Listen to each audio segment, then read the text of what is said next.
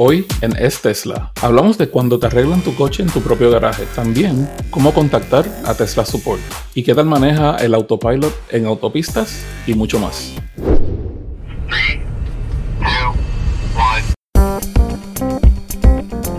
Bienvenido al cuarto episodio de Es Tesla, donde propietarios de Tesla hablan de cómo es la vida con un coche eléctrico de Tesla.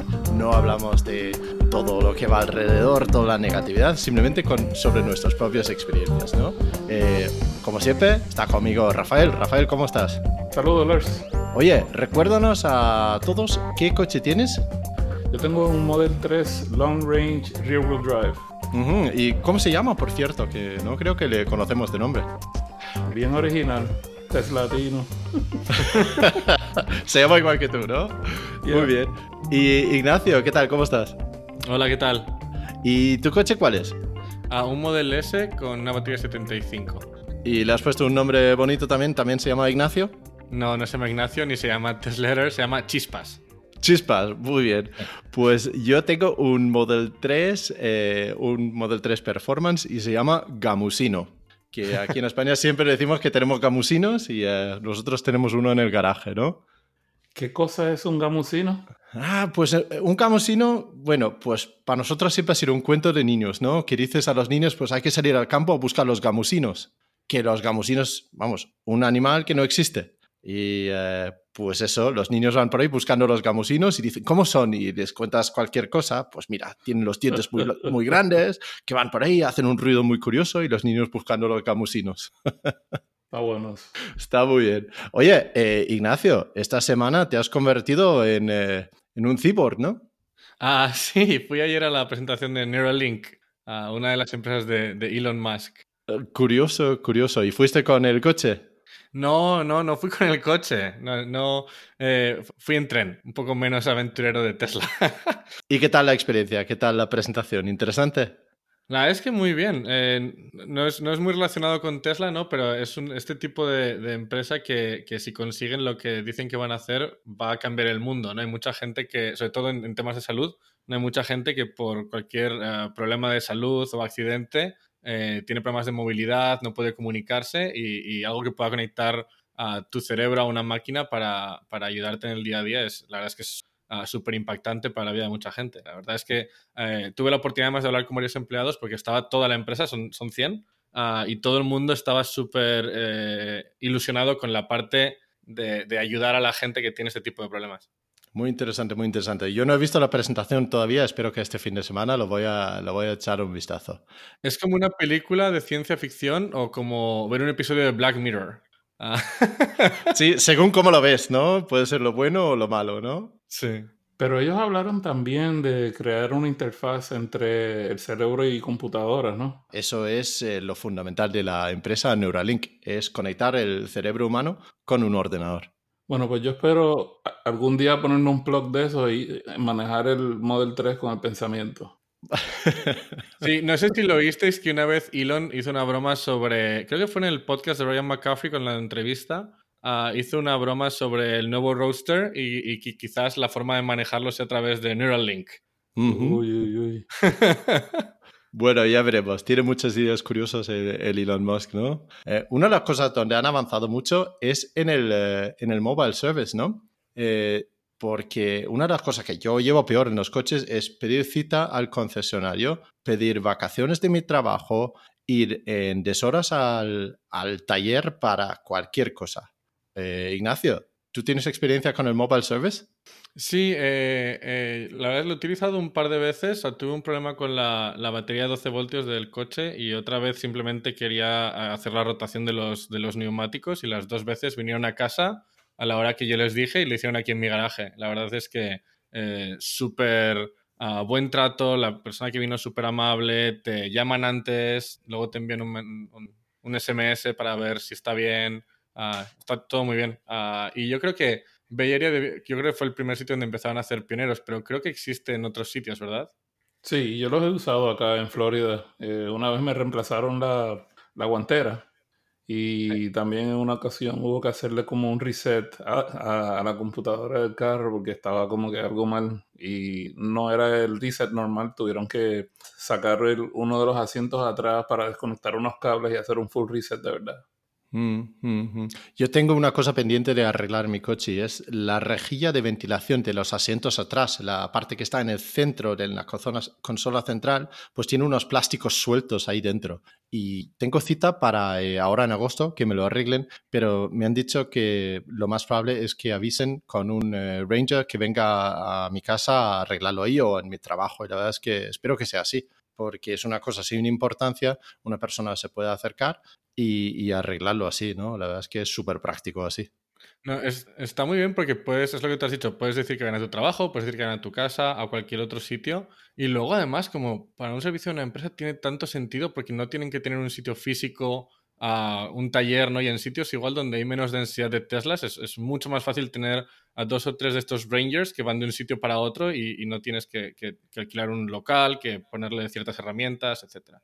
En eso tienes mucha razón y para España es muy relevante. En España solo tenemos dos service centers, y uno en Barcelona y uno en Madrid. Y es un país bastante grande y eh, la densidad de población es como muy concentrados en, en, en, algunas ciudades, pero muy poca densidad en el resto del país, ¿no? Y entonces a través de los mobile service, eh, del mobile service de los Rangers pueden dar servicio en un ámbito mucho más grande.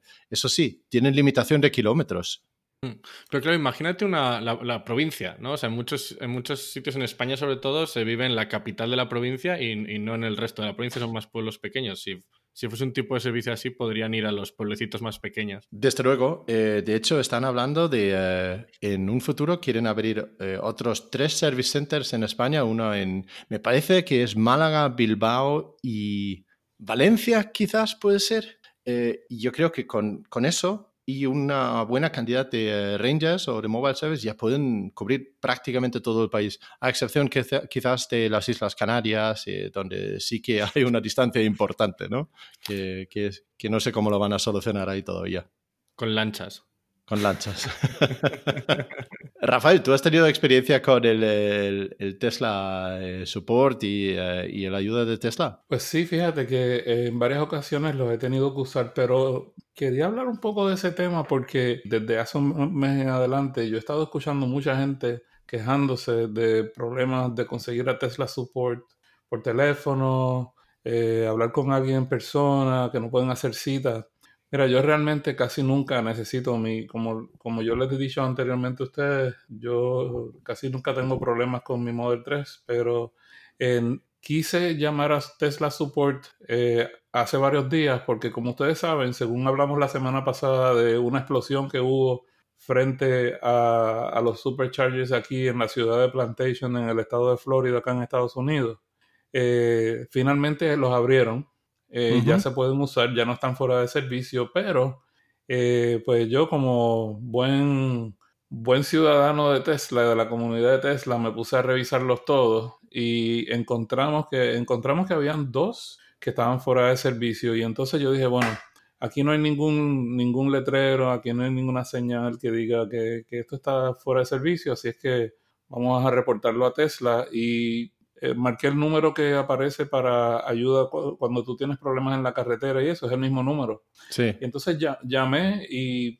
te digo que no, no pasaron ni dos minutos que yo estaba hablando ya con alguien. Eh, yo te diría más bien que como un minuto. Yo en, lo que llamé eh, me dio las opciones, seleccioné la opción que sea en el, en el teclado del teléfono y empecé a hablar con alguien. Entonces lo reporté eh, revisaron en, en, sus datos y me dijeron, sí, efectivamente, aquí aparece que están offline, gracias por reportarlo. Y entonces, pues ellos ya iban a mandar a su brigada o lo que sea, el contratista que ellos usen para, revisar las cosas, pero ya, eh, como aquí en este podcast nos escucha gente de alrededor del mundo, pues la, la gente que esté por acá en, la, en Florida, que nos esté escuchando, que yo sé que son varios porque he recibido mensajes de algunos de acá, eh, los superchargers de Plantation ya están funcionando, excepto el 8A y el 8B. Eso es lo que yo quería hablar de eso, porque número uno, es importante que la comunidad local sepa el estado de todos los superchargers y lo otro, que a diferencia de muchas personas que han tenido problemas, o más bien son los que reportan, ¿verdad? Porque cuando sale todo bien la gente no lo reporta. Eh, mi experiencia no es esa. Eh, yo hasta ahora no he tenido ese problema, siempre he tenido momentos en que yo he llamado y no he podido hablar con nadie, pero nunca ha sido en un caso de emergencia. Eh, cuando realmente necesito hablar con alguien en support, siempre he conseguido a alguien y, esa es mi experiencia, pero a todos los que nos escuchan quiero decirles que si, si en algún momento tienen problemas con conseguir a Tesla Support, eh, tengan un poco de paciencia porque la compañía está creciendo muy rápido, es una compañía muy joven y están haciendo lo mejor que ellos pueden. Ignacio, ¿tu experiencia contactando con Tesla ha sido igual que el de Rafael? Ah, yo creo que he tenido una llamada que sí que tardé como media hora en poder hablar con alguien, ah, pero últimamente lo que he utilizado mucho es el, chat. Si vas a la página de support, en el, lo que sea en horario al menos de, de trabajo de aquí de la costa oeste americana, como de entre 9 de la mañana y 5 de la tarde, eh, muchas veces te sale un pequeño icono abajo como para abrir un chat. Y, la verdad es que últimamente es lo que más utilizo, porque mientras estoy a veces en el trabajo o lo que sea, abro un chat y me van pidiendo datos y siempre, ah, siempre me han solucionado el problema y, he tardado unos pocos minutos en que alguien esté ahí, pero como estoy eh, trabajando, eh, tampoco, ¿sabes? Estoy en ordenador haciendo otra cosa quizás, ah, no es que tenga prisa y no es ninguna emergencia. Ah, así que yo realmente le recomiendo a todo el mundo utilizar el, chat de la página, me parece muy, muy útil y una forma en la que, ah, si no es nada urgente, además así no, no tengo a alguien en la línea que quizás otra persona puede necesitar para algo mucho más urgente que lo mío. Yo también quería darle un consejo a la gente y es que cuando se puede, eh, por ejemplo, Tesla me incluye eh, servicio 24 horas los 7 días de la, eh, de la semana, ¿no? pero yo tengo un seguro adicional que me cubre emergencias en la carretera. Y, realmente el costo es prácticamente nada. Si están en la situación de poder tener el seguro que, que tenían anteriormente, que les cubra ayuda en la carretera en caso de una emergencia, yo creo que no es mala idea. Tenemos unos vehículos que son, no son bien económicos. A largo plazo nosotros recuperamos la inversión, pero no deja de ser una inversión de mucho dinero y yo creo que es bien prudente tenerla bajo protección y yo creo que el seguro adicional que uno normalmente ha tenido, pues yo siempre lo he tenido. Pues sí, yo creo que lo que dices tú, Ignacio, eh, de usar el chat en el support está bien. Desafortunadamente aquí en España no está disponible, no, no tenemos, eh, no, tenemos el chat ahí. Espero que algún día llegue aquí. Yo creo que también, a ver, yo personalmente no he tenido problemas de contactar con Tesla, pero tampoco he tenido la necesidad mucho, vamos, desde que tengo el coche, las pocas veces que he tenido que contactar con ellos, pues sí que he podido. Eh, pero sí que hay gente que ha tenido problemas y eso está claro. Eh, em, no, no, sé, tampoco eh, es difícil porque si dices que todo va bien, pues a los, los que no les ha ido bien les estás despreciando un poquito, ¿no? Tampoco quiero hacer eso. Creo que en España vamos unos meses atrás comparado con Estados Unidos en términos de cuántas personas tienen trabajando en, en, esas cosas y espero que de aquí a unos seis meses mejora el tema aquí y atienden antes a, a las consultas de la gente, ¿no? Pues un poco es eso, ¿no? Es un poco suerte. Es llamar, igual, igual llamas y no hay nadie y, estoy seguro que hay gente que sí que le pasa que está una hora esperando y hay gente que, que como Rafael, llama y en minutos lo tiene. También quiero eh, eh, recomendar que la gente forme parte de comunidades en chats o en WhatsApp o en, en foros porque muchas veces lo que nos pasa una cosa con el coche que, que, puede ser una cosa del software y un reset lo arregla o otra cosa sencilla y que, que, ya ha pasado a muchos propietarios y hay muchos foros donde, donde se puede encontrar ayuda para, para, esas cosas. Pero también entiendo a la gente que tiene la que dicen que han pagado mucho dinero para un coche de alta gama y no consiguen un buen servicio y entiendo que hay gente a quien le fastidia eso totalmente, ¿no? Sí, yo lo entiendo, pero eh, yo creo que igual a la vez Tesla está trabajando en mejorar esas cosas, ¿no? Por ejemplo, lo que decía Rafael, yo he hecho un poco de menos que si llego a un supercharger y hay un par de, de stalls que están cerrados, que me diga, estos dos no funcionan, o, o desde la app poder hacer el reporte de eso y no tenga que llamar. para a la vez también quitar un poco de llamadas y de, y de, y de peso en el software. O sea, yo entiendo la parte, esa parte, pero yo creo que, Tesla poco a poco va haciendo mejoras. Igual que ahora puedes hacer ah, el schedule, ¿no? Puedes eh, pedir hora en el servicio a través del móvil. Mira, yo he encontrado un bug importante, eh, por lo menos en mi coche. No sé si está en general. Un par de personas me lo han confirmado que también les pasa. Al aparcar el coche en un sitio estrecho, a veces uso el summon, o lo que llaman aquí el convocar para meter el coche ¿no? en, la plaza, que aquí en España eh, tenemos unas plazas de garaje mucho más estrechos de los que tenéis vosotros ahí en Estados Unidos. Y entonces conviene salir el coche, cerrar el coche o cerrar las puertas y usar el móvil para mover el coche para situarlo en el, parking perfectamente. ¿no? También puede ser si estás cerca de un bordillo y quieres ver si el coche pasa por encima del bordillo. ¿no? Pues últimamente me pasa que al usar el summon para colocar el coche en el parking, luego lo, simplemente me alejo del coche y normalmente se cierra. Pero con el summon no se cierra, el coche se queda abierto. Y no, no me doy cuenta porque al activar el summon se pliegan los eh, retrovisores exteriores y al estar plegados no tengo ninguna confirmación visual de que si el coche está cerrado, cerrado o abierto, ¿no? La única forma que he descubierto esto, y ha sido de pura coincidencia, es con la, eh, la aplicación de Tesla Stats, porque la aplicación me avisa después de cinco minutos, me dice, el coche está abierto y no estás dentro. Digo, pero ¿cómo es posible? Cuando me alejo del Model 3, pues tiene que bloquearse solo. Y resulta que es eso, que cuando lo muevo con el summon eh, y luego me alejo, pues no se me cierra el coche. ¿Vosotros os pasa lo mismo? ¿Quién sabe? Porque yo, yo lo uso mucho, ah, e, especialmente en las mañanas, porque tengo un problema que es bien único. Yo estaciono mi, mi 3 adentro del garaje en mi casa. Y entonces en las mañanas, pues cuando yo salgo, el motor eléctrico del garaje abre la puerta del garaje así, entonces cuando, cuando ya yo estoy fuera, pues si le doy para cerrarlo, estoy teniendo un problema todas las mañanas que no quiere cerrar y es porque el sol está interrumpiendo los ojos electrónicos esos que usa para, para evitar que aplaste a una persona cuando va cerrando. Y entonces este, yo tengo que asegurarme de que, de que esa condición no sucede. O así yo lo que hago es que ahora yo saco el, el, el, Model 3 casi siempre en las mañanas, yo lo saco con el Summon. Y así me quedo adentro de la casa porque tengo que cerrarlo apretando el botón del garaje y dejándolo con la mano apretado hasta que llegue abajo y se cierre.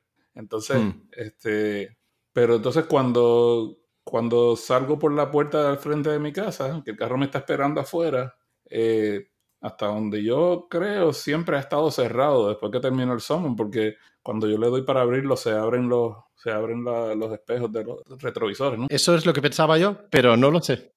Yo, yo lo que voy a hacer es que, de hecho, cuando terminemos esta llamada, yo lo que voy a hacer es que lo voy a probar y voy a mirar el app, porque el app te indica, tiene como un candadito de abrir y cerrarlo que te dice si está abierto o está cerrado. Sí, justamente. Ok, a ti te gusta usar los sistemas automáticos del coche, ¿no, Rafael? ¿Te gusta también usar el, eh, ¿cómo lo llamas? El Navigator on Autopilot, ¿no? Yo estoy adicto a eso, brother. Adicto. Yo lo uso todos los días, aunque vaya a moverme 200 metros porque hay que educarlo, porque eso de phantom breaking y toda esa cosa, no, no, yo no quiero nada de eso, yo quiero que el tipo sepa lo, para dónde tiene que ir y frenar y todo eso. Pero sí, fíjate, eh, donde más lo, bueno, obviamente yo lo uso en todas partes, cada vez que puedo, pero eh, yo he hecho unas pruebas, hace, hace unas varias semanas yo hice una prueba eh, para ir desde mi casa hasta el aeropuerto más cercano, tengo varias rutas que yo puedo tomar, pero hay una de las rutas que es estrictamente en autopista y son tres autopistas. Me monto en la que está bien cerquita de mi casa y ya no tengo que manejar en, carreteras locales de, vivienda y eso hasta que llego al aeropuerto. Entonces, eh, son tres. Eh, manejo como unos 10 minutos en una autopista, está la salida, se monta en otra y, y después otra más y llego al aeropuerto. Pues yo sé que en muchos países el Navigator Autopilot no está funcionando pero en los sitios que sí funciona y que funciona bien, porque también, ¿sabes? No voy a estar pareciendo con, con la mano, hay sitios donde hay problemas, pero cuando funciona como se supone es espectacular. Yo he mm. sabido salir desde mi casa, manejar tal vez cinco minutos en lo que me subo a la autopista, prendo el autopilot y yo no vuelvo a manejar hasta que entro dentro del aeropuerto es espectacular. A mí me encanta. Mm, ojalá que pronto lo tengamos aquí en Europa también, porque aquí el Navigator en Autopilot te indica dónde tienes que cambiar de carril, pero no haces solo el cambio, lo tienes que poner tú con el, el palanca de cambio, a ver si lo cambian ya, a ver si lo actualizan aquí. Yo creo que es tema de legislación por el momento. Sí, yo, yo, yo te voy a decir la verdad, eh, eh, el, el, sistema es espectacular, pero yo creo, ¿verdad? Como yo tengo el, el cerebro de la computadora del carro mío tiene el 2.5, no tiene el 3 porque lo compré, todavía no habían sacado la versión 3. Eh, tal vez es por eso, pero hay algunas ocasiones en que yo pongo el autopilot y yo desactivo el Navigator Autopilot porque prefiero que me pida la confirmación para yo hacerla, porque a veces tú ves que el, coche se quiere cambiar de carril y, y no lo hace al ritmo que un humano lo hace, ¿verdad? Como que pone la señal y entonces viene alguien lejos, pero él no se, no se cambia de carril y entonces pues eh, si, lo, si lo empieza a hacer a veces regresa al carril original o simplemente no lo hace y la gente te está dejando pasar porque eh, puso la señal automáticamente, mm. eh, o tú la pones y no sé, son raras las veces que eso pasa, bien, bien, bien rara la vez que a mí me pasa, pues la mayoría es bien, pero el problema es que no todo el mundo va a la misma velocidad. hay gente que va a 20 o 30 millas por hora por arriba del límite y hay gente que va muy lento. Entonces, mm. cuando tú, yo, yo lo tenía en el Mac, ¿cómo es? Mad Max. Ese es como que muy agresivo en el sentido de que eh, tú lo pones a que vaya, digamos, a 70 millas por hora y si vas a 2 millas por hora porque el carro que va al frente tuyo va 2 millas por hora más lento, rápido se quiere cambiar. Y la realidad es que, pues, eh, a veces eso es muy agresivo, especialmente si el tráfico es bien pesado.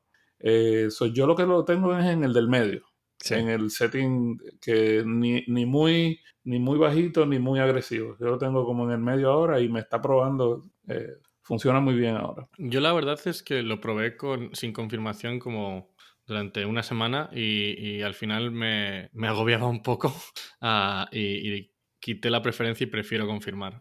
Ah, porque a, la hora de quererse cambiar, pues miro que no venga nadie, ¿no? Quiero chequear bien y entonces ya le digo que... Ah, y a veces hace cambios que no quiero, entonces simplemente lo ignoro. Ahora, tú sabes una cosa que yo sí me he dado cuenta que es muy bueno, es que yo donde sí lo uso todo el tiempo es cuando estoy haciendo los viajes largos. Ahora que voy a ir en tres semanas, voy a viajar de Florida a Canadá, eh, sé que lo voy a usar mucho. Y es porque ya cuando tú estás en viajes largos, no, hay, muchos, hay muchos tramos de carretera que, que, no hay casi tráfico porque son las, las distancias largas entre ciudades. Y ahí pues es un éxito. Eh, y lo otro que viene acompañando ese feature es que eh, si uno está manejando como se supone, ¿verdad? El carril de la izquierda es para pasar y cuando ya pasaste, pues te cambias al de la derecha para que no interrumpan los que van más rápido que tú. Pues él lo hace solo. Se, mm. cambia para pasar si hay un vehículo más lento al frente tuyo y ya como una vez tú vas como, digamos, 50 o 100 metros adelante del carro que pasaste, él solito dice cambiándose al carril eh, lento para no interrumpir eh, el carril más rápido. Y eso me encanta porque aunque yo siempre lo hago, pues a veces como que es bueno, si estás usando el autopilot, no tienes ni que pensar en eso porque él lo hace automáticamente. Ok. Aquí en Es Tesla también queremos eh, llamadas de los oyentes y queremos que participáis todos. Y esta semana cuatro personas nos han enviado un audio eh, con preguntas y comentarios, los vamos a, poner a continuación. Si vosotros queréis participar, graba un audio con vuestro móvil y mándalo por email a hola.estesla.com y se escribe es-tesla.com. Vamos a escuchar eh, la primera llamada aquí. Hola, buenas. Soy Jordi de Tesla North Corea y primero de todo os quería felicitar por el programa. Os quería hacer dos preguntas. Una es sobre el color del coche. Actualmente en el configurador de Tesla el color base es el negro. Se había anunciado que iban a cambiarlo por el blanco y quería saber si esto se iba a hacer efectivo, porque decían que iba a ser de cara a julio y en el configurador sigue siendo el negro como color base. La segunda pregunta es eh, si se podría de alguna manera poner un, un Excel en la pantalla del, del, Tesla, ya que al trabajar con el coche esto me, me ayudaría mucho con el trabajo y, y sería de, de gran utilidad para mí. Por supuesto, utilizándolo con el coche parado. Muchísimas gracias. Bueno, Ignacio, Rafael, ¿tenéis algún comentario acerca del color de los coches? Bueno, esta llamada fue como dos días antes de que lo cambiasen en la web, así que seguro que, Jordi ya ha visto que ahora el color base es el blanco, pero no es el blanco eh, simple que decía Elon que iban a hacer, sino el Pearl White, ¿no? El multicapa que, antes valía, antes era un extra, los más caros. Creo que el más caro es el rojo eh, y luego era el blanco, ahora el blanco es el base. Eh, un consejo a los que tenéis pedido un Model 3 S o X, pero todavía no os lo han entregado, habla con Tesla y os van a igualar el precio nuevo. Así que si tenéis pedido un coche blanco, poneos en contacto con ellos y os bajan mil euros o 1500 o cuánto era que costaba el, Pearl White, ¿no? El blanco multicapas. Exacto. La segunda pregunta me parece muy curiosa, ¿no? Si se puede usar Excel en la pantalla central. Y yo he hecho deberes aquí.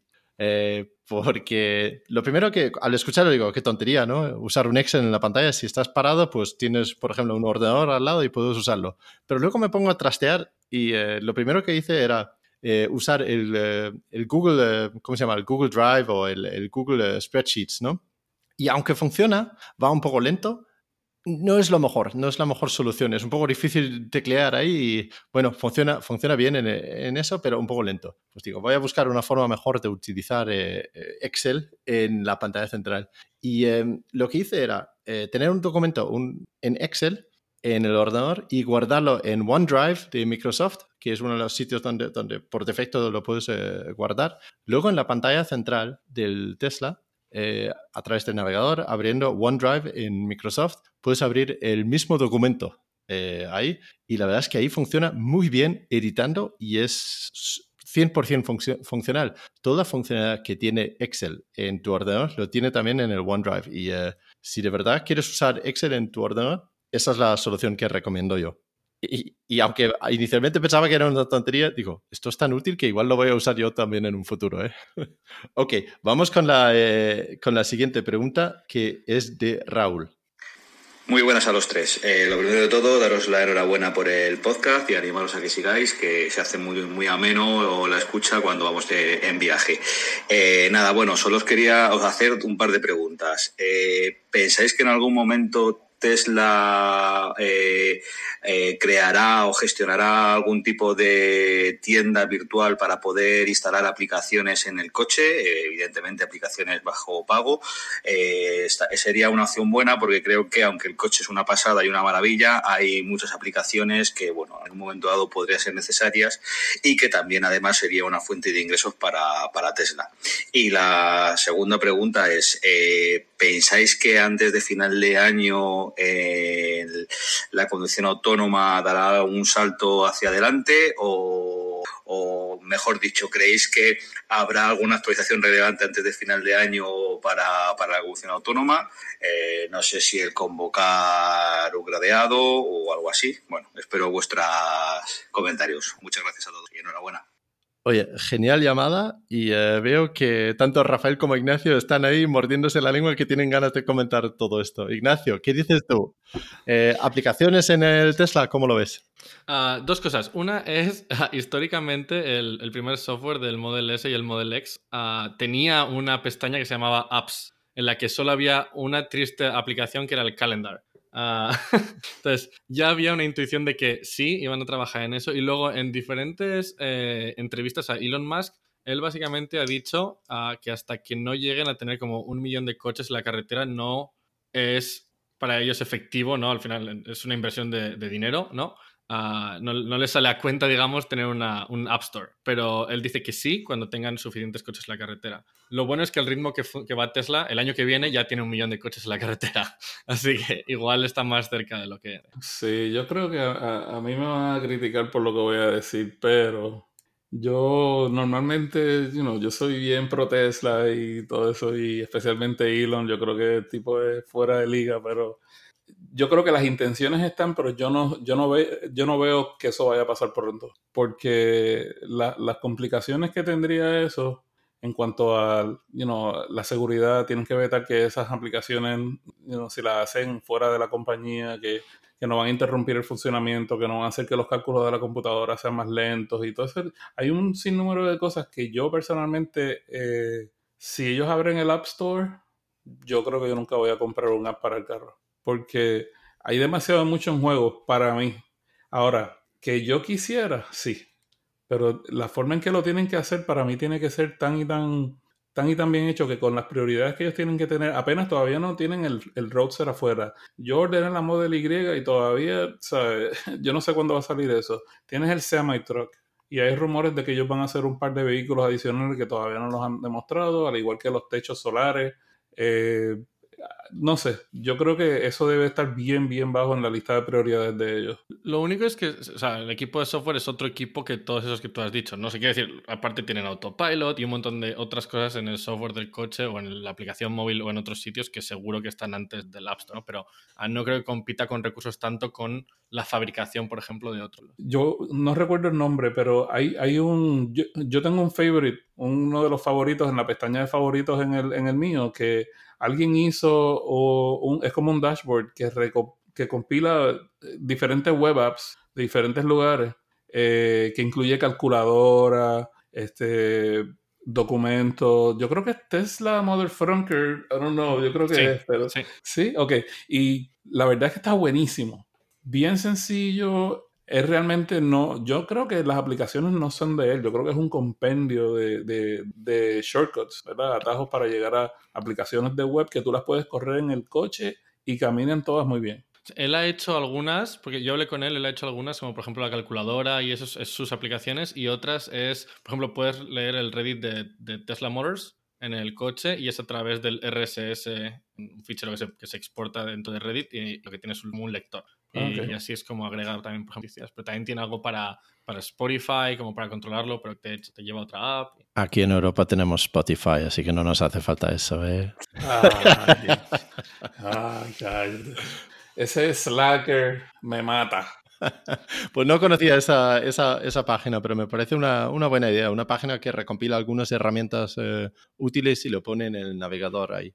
Podemos poner el, el link en las notas del show. La segunda pregunta era sobre si hay avances del autopilot y full self-driving o conducción autónoma total durante este año. ¿Cómo, ¿Cómo, lo veis? Bueno, yo creo que si no yo, uno de mis amigos va a ser el primero en tener esa vaina cuando la empiecen, porque aquí en Florida acaban de aprobar desde el primero de julio cualquier compañía que hace vehículos autónomos eh, van a estar aprobados para hacer las pruebas en el estado de Florida, acá en Estados Unidos. Así que si va a pasar antes de fin de año o no, no estoy seguro porque hay muchos rumores en cuanto a eso. Lo que yo sí estoy casi seguro es que los primeros lugares donde eso va a pasar, si no es en, en Florida, eh, puede ser en algún otro estado que ya hayan aprobado las leyes, pero yo creo que nosotros acá estamos bastante adelantados porque a como a 50 o 100 millas al norte de donde yo vivo, creo que están construyendo una, es como una pista de prueba para vehículos uh -huh. autónomos que cualquier compañía que tenga la tecnología y la quiera probar antes de, de, soltarla al público, creo que van a poder probarlo ahí. Es como una pequeña ciudad que tiene un sinnúmero de carreteras y es como, como un complejo deportivo de, de carros de carrera, pero no es para hacer competencia, más bien es, eh, tiene todas las indicaciones que hay en una ciudad, semáforos, tiene este, se, eh, el, símbolo de pares, eh, gente cruzando como robots, tiene un montón de cosas que van a estar eh, trabajándolas y es, es, posible que si eso pasa a fines de año aquí en Estados Florida, yo creo que va a ser uno de los primeros lugares. Ok, Ignacio, ¿tú crees que Tesla va a avanzar con este tema antes de final de año?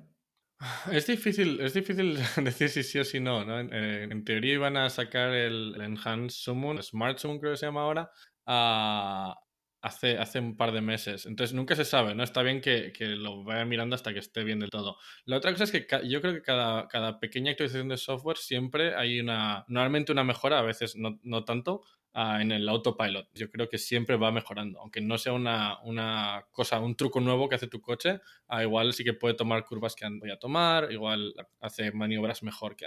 Uh, yo, mm. de momento, mi experiencia es que mi coche es mucho mejor ahora que hace un año y medio con, con la conducción autónoma. Yo también creo que vamos a continuar viendo pequeñas mejoras, pero honestamente, si hay algo donde Elon ha fallado totalmente en sus previsiones es la velocidad con la que van a implementar la, conducción autónoma. ¿no? Yo creo que desde 2016 dijo una vez que en tres a seis meses iban a, tener algo ya funcionando que, donde se notaría la diferencia entre la conducción autónoma y el autopilot y estamos tres años después y solamente se ha cumplido porque han cambiado lo que incluye cada uno de los paquetes. Eh, creo que aquí el Elon Time es el... Es, es en lo más extremo, ¿no? Donde, eh, fíjate, hablaste sobre el Enhanced Summon. Eh, creo que era en noviembre del año pasado que dijo que iba a estar la semana siguiente. Sí. Y, y, ahí seguimos, ahí seguimos. Entonces. Ahora han dicho que en mitad de agosto. Sí. Pero oye, yo creo que tienen las intenciones y creo que llegarán, pero honestamente en todo esto yo no pongo manos en el fuego sobre las fechas, yo lo creo cuando lo veo. Y no solamente eso, también yo creo que tiene que ver el hecho de que por manejar autónomamente en un país no quiere decir que en otro se pueda, porque las señales de tránsito son diferentes, las reglas de tránsito son diferentes, las condiciones en la carretera, la forma en que la gente maneja, las costumbres, porque esto, no es solamente estrictamente reglas, es como los, los, idiomas. Ahora mismo nosotros tres estamos hablando español y nos entendemos, pero hay un montón de manerismos eh, que uno adopta, son cosas culturales y eso pasa también en las carreteras. Eh, hay gente que puede manejar en un país y no puede manejar en otro, aunque le den el permiso porque no se sienten seguros. Sí, yo diría, Raúl, eh, lo veo lejos, pero si va a suceder, yo creo que empieza a suceder acá en Estados Unidos. Esa, es mi opinión. Yo soy un poco optimista, pero me he equivocado tantas veces que, que no, no, no, me atrevo a, a equivocarme otra vez, ¿no? A mí me gusta ser optimista. Aunque nos equivoquemos, ¿no?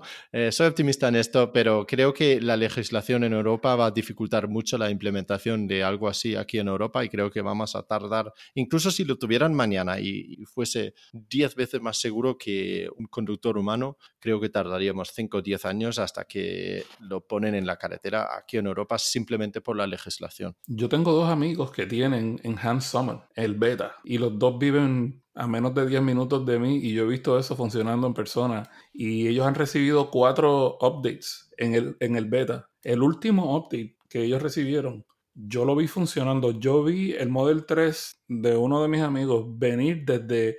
Estábamos, ¿sabes? Hay dos líneas en un estacionamiento. Nosotros estábamos en una y el, el Model 3 vino desde la otra, le dio la vuelta al estacionamiento y vino por, por donde nosotros estábamos y nos recogió y vino rápido.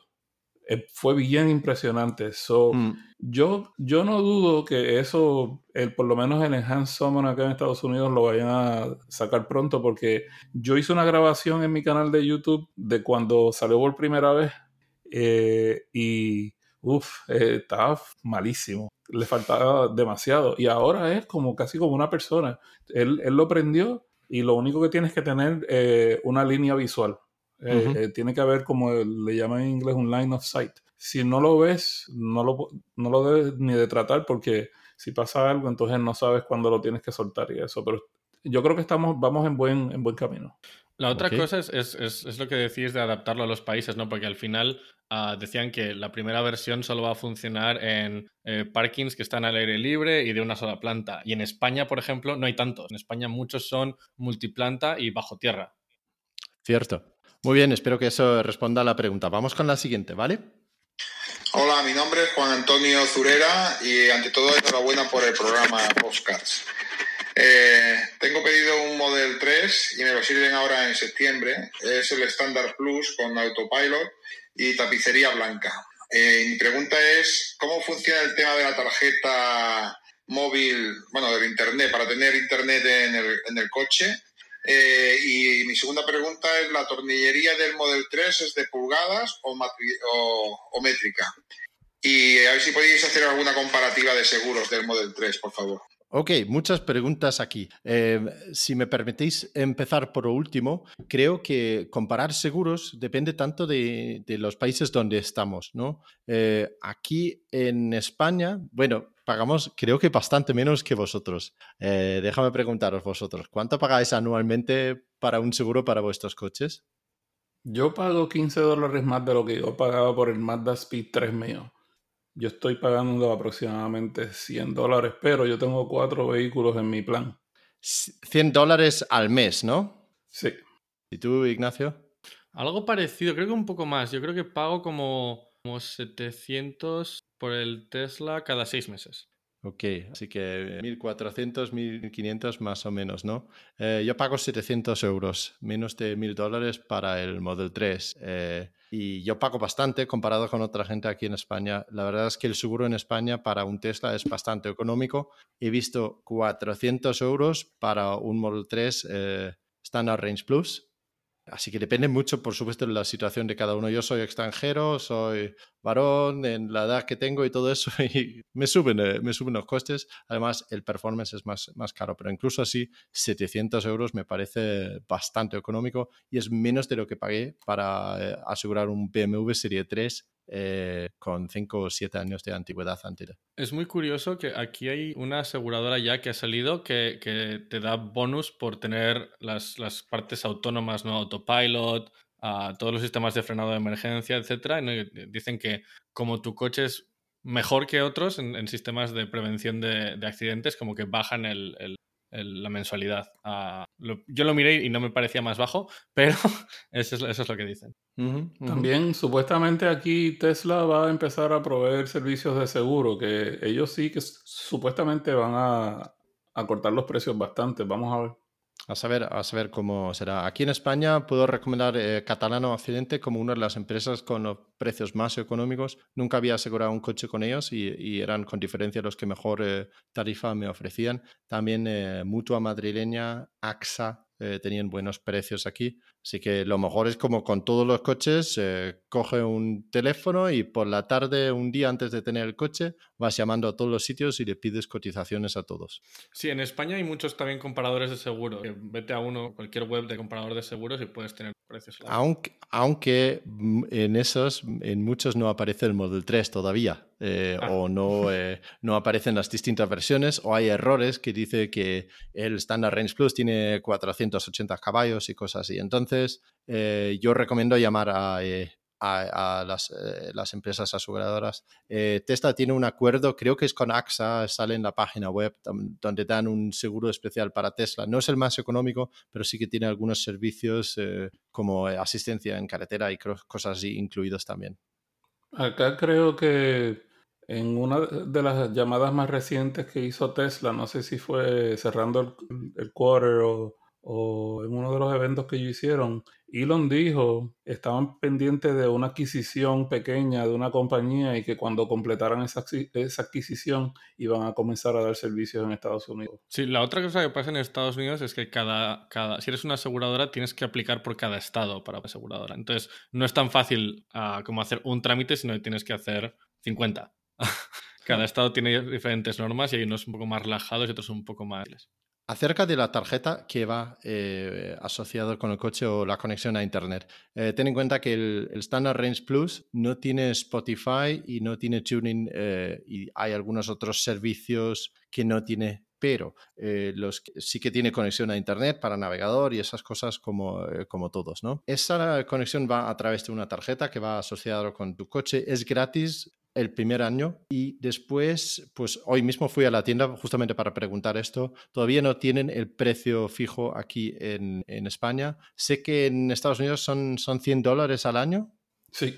Y con el cambio y todo eso, me imagino que aquí cambiarán a ser 105 o 110 euros eh, al año para, para, el servicio de conectarse a Internet. Em, sí, yo, yo tengo el servicio mío, en el Model 3 que yo tengo ahora, está incluido de por vida. Eh, yo no tengo que pagar porque cuando yo compré el mío eh, estaba incluido y no hay que pagar extra. Pero yo hice la orden del el Model Y y yo creo que para ese no, no me va a aplicar. Creo que me van a dar lo mismo un año gratis primero y, y luego entonces tienes que pagar los 100 dólares. Que si tú vienes a ver realmente, si tú usas los servicios adicionales que, que cuesta eso, no, no está mal el precio porque si tú tienes una cuenta de servicio de música, hmm. casi todos salen como en 10 dólares mensuales que estamos hablando de 120 dólares mínimo y esto trae también otros beneficios. Eh, si lo comparas con BMW, o con, con, Mercedes o cualquiera de estos fabricantes que tú tienes que ir, eh, una vez tiene la, la, la, capacidad de navegación, tienes que pagar como 300, 400 dólares por hacer una actualización y tienes que llevar el carro al dealer y no, esto, nada más que la conveniencia, yo creo que no está mal. Pues estoy de acuerdo. Y lo último, la última pregunta era acerca de eh, tornillos para eh, los neumáticos. Eh, Rafael, ¿tú sabes la respuesta a qué tipo de tornillos se utiliza el Model 3? Si van en pulgadas o en centímetros. Bueno, aquí como yo hago la rotación de, de las llantas mías en mi casa, yo, yo tengo ambos, ambos, ambas herramientas, las métricas y las inglesas. Y 21 milímetros es la tuerca de sacar las gomas del Model 3. So, Si no me equivoco, es 21, 21 milímetros. Perfecto. Vamos con la cuarta llamada que hemos recibido, que también va acerca de neumáticos.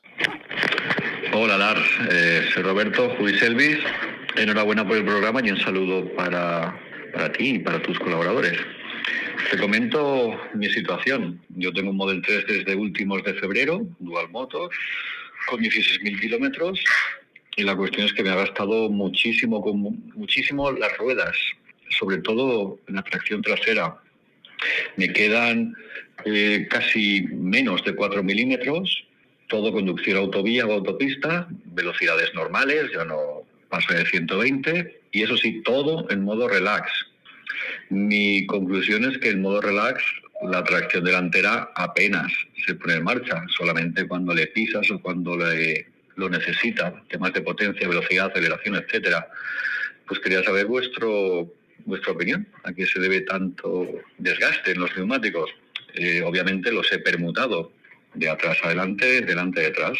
Un saludo. Rafael, justamente la semana pasada hablaste de que tú habías hecho ya casi 30.000 millas con tus neumáticos originales, ¿no? Yo tengo el mío desde mayo del 2018. Estamos en julio. Eso quiere decir que yo llevo ya 14 meses casi con, con, el, con el Model 3 mío. Estoy en 34.000 millas y un poquito más. Entiendo que son diferentes porque el mío tiene motor solamente atrás pero al tener motor solamente atrás, yo debo de gastar más eh, en las traseras. Sin embargo, eh, la última vez que lo revisé, ya voy como por uno, me quedan como unos tres, estaba en cuatro a la vez anterior y como en dos o tres semanas extra estoy como en dos milímetros. Yo tengo que cambiarlas pronto. A mí me ha resultado eh, mantenerme bien pendiente a la presión de, aire y a la rotación pasar las de atrás al frente, las del frente atrás yo lo hago aquí mismo en mi casa y yo creo que eso puede ser en parte las carreteras donde uno lo usa. Hay sitios donde las carreteras son muy suaves, hay algunos sitios donde las carreteras son más ásperas. O sea, esta no es la primera vez que yo escucho a alguien decir que en poco tiempo ah, tienen que cambiarlo. Normalmente yo lo que escucho es que son gente que lo manejan agresivamente y eso, y este no es el caso. Está bien claro que le está diciendo que maneja de modo relax y todo eso. Lo que a mí me ha funcionado es mantenerme pendiente a la rotación y a la presión de aire. Hay que ver si se está desgastando por la parte de adentro o si se está desgastando por la parte de afuera, ver si el alineamiento está bien. Hay un, sinnúmero de factores ahí que, que aplican. Así que a mí me gustaría realmente, si tenemos la oportunidad de hablar con él de nuevo, tener un poquito más de información de cuáles son las que él tiene, el tamaño y todo.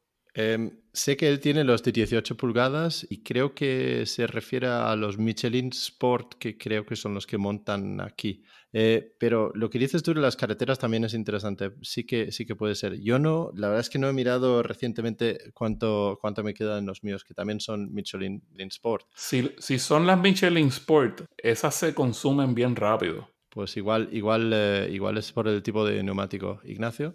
Ah, dos cosas. Una, que sí que es, bueno, es más de un coche eléctrico. Eh, un coche eléctrico no tiene un motor delante, entonces es más, hay menos peso ah, y crea un poco más de, presión en las ruedas de detrás que un coche normal, o un poco más de diferencia, ah, porque un coche normal tiene mucho peso delante, entonces hace que se desgasten más las... Y aquí en Estados Unidos es muy normal eh, la rotación, ¿no? Lo que decía Rafael, no sé si es tan normal en España, Ah, pero la rotación en un Tesla es más importante por, equilibrar detrás y delante. Y la otra cosa que decía del, dual motor, ¿no? Eh, si no me equivoco, el Tesla utiliza el dual motor para acelerar, pero una vez estás ya en la velocidad que quieres, utiliza solo el motor de detrás. Entonces es muy fácil que si lo que haces es ir más en autopista, se utilice mucho más el motor de detrás que el motor de delante, provocando un poco más de desgaste detrás que, que Depende un poco del modo de conducción. Él eh, comenta que usa el modo relax y efectivamente el modo de relax desactiva en gran parte el motor delantero, ¿no? Y utiliza el motor eh, trasero sobre todo. Eh, yo no sé cuál es exactamente la causa, pero creo que lo que dice Rafael también de que los Michelin Sports son bastante blandos y, y, se, se, consumen antes. Y eh, eh, lo puedo mirar en el mío también eh, para ver cómo, cómo va eso. Pero me gustaría lanzar la pregunta también si hay otros oyentes que han notado eso y que nos lo comenten en Twitter.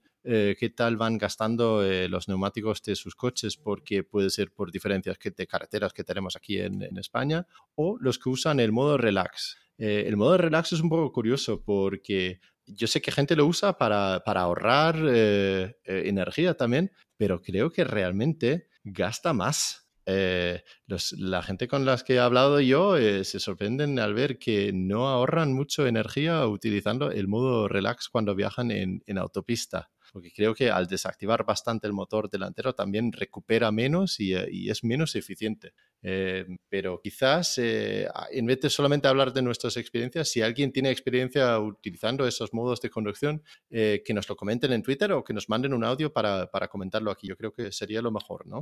Sí, sí, que nos manden un audio, los ponemos y, nos lo cuenten en vez de tener, tener que leer su, su tweet. Es más interesante. Así aprendemos nosotros también sobre esto. Yo creo que eso era todo eh, de los oyentes eh, para hoy. Si alguien más quiere participar enviando un audio, uh, recordaos que es mandándolo a hola.estesla.com y es es-tesla.com. Eh, por favor, limitaros a un minuto más o medio de audio. Yo quería dar las gracias porque en cuatro episodios excepto en el primero, que no lo pusimos en ningún sitio, todos hemos tenido más de una persona que nos ha enviado audios y la verdad es que está, es genial tener la participación y las preguntas de la gente. Es que eh, quería agradecer a todo el mundo que ha enviado audios y a todo el mundo que eh, quiera enviar audios para, el futuro porque hace esto mucho más. No, totalmente de acuerdo. Eh, tienes, tienes toda la razón. Agradecer también a la gente que expresa que cómo, cómo, les gusta el podcast y nos mandan mensajes tanto en Twitter como por email, como dejando una reseña en, en iTunes o en otros. La verdad es que lo agradecemos un montón. Vamos al final con el truco de la semana. ¿Sabéis que el botón de teléfono, si lo mantenéis pulsado, cambia de decir teléfono o teléfono en español a decir ahoy hoy? Sí, sí, yo lo, yo lo tengo así el mío. Ah, sí, yo también. Y es una cosa bien curiosa, ¿no? ¿Sabéis por qué pone ahoy hoy? Sí, porque por el, cuando se inventaron el, teléfono, eh, esa, era la, esa era la forma en que respondían. Eh, ¿Quién fue? Eh, ¿Graham Bell fue el que se...? Correcto. Alexander Graham Bell quería que todo el mundo al coger el teléfono nos saludamos diciendo ahoy hoy. Así que yo os recomiendo que la siguiente vez que os llaman y vais en el coche, eh, pulsáis el botón de recibir y decís ahoy hoy. Está bueno eso. Está curioso, curioso. Ignacio, ¿tú tienes algo pensado? Ah, sí, eh, en relación además a lo que hablabas antes del nombre del coche, hay un Easter egg, ¿no? un huevo de Pascua, que si nombras tu coche 42, o sea, 4, 2, y le das a guardar, lo cambia por Life, The Universe and Everything. En español no sé si lo traduce o no, pero es de una, de, una novela y luego una película que se llama La Guía de la Autopista Intergaláctico en España. Ah, o The Hitchhiker's Guide en, Estados Unidos, y es uno de los libros de culto más, eh, como se dice en España, frikis, ¿no? más geeks que, hay. Y, Elon siempre tiene muchas referencias, ¿no? 42 es la respuesta a todas las preguntas sobre la vida, el universo y todo. Entonces, eh, un, pequeño, un pequeño easter egg.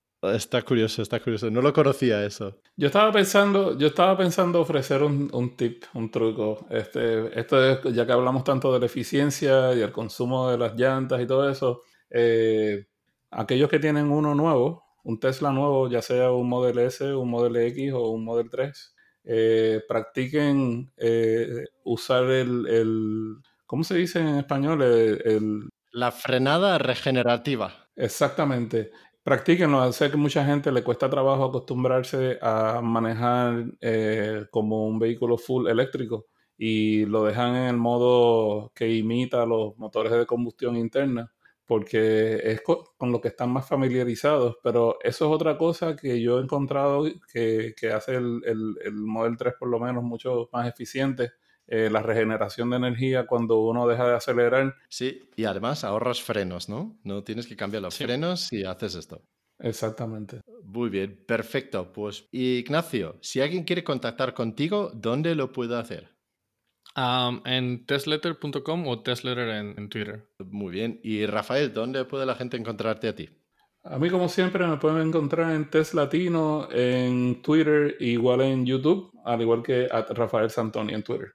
Perfecto. Y si alguien quiere contactar conmigo, podéis eh, encontrarme en Tesla para Todos, en YouTube, en Twitter, donde sea, ¿no? Y si queréis, eh, contacta con nosotros a través de Twitter, que estamos en Es Tesla Podcast. Y, por supuesto, mandarnos un audio para que tengamos algo para el siguiente podcast. Iba a decir que nos vemos la semana que viene, pero justamente en una semana ya es la presentación de resultados del eh, segundo trimestre que es justamente cuando solemos grabar este podcast. Tenemos que ver cómo lo hacemos porque yo tengo que escuchar eso en directo y poner en Twitter todo lo que dicen para que la gente aquí esté al día, ¿eh? Muy importante.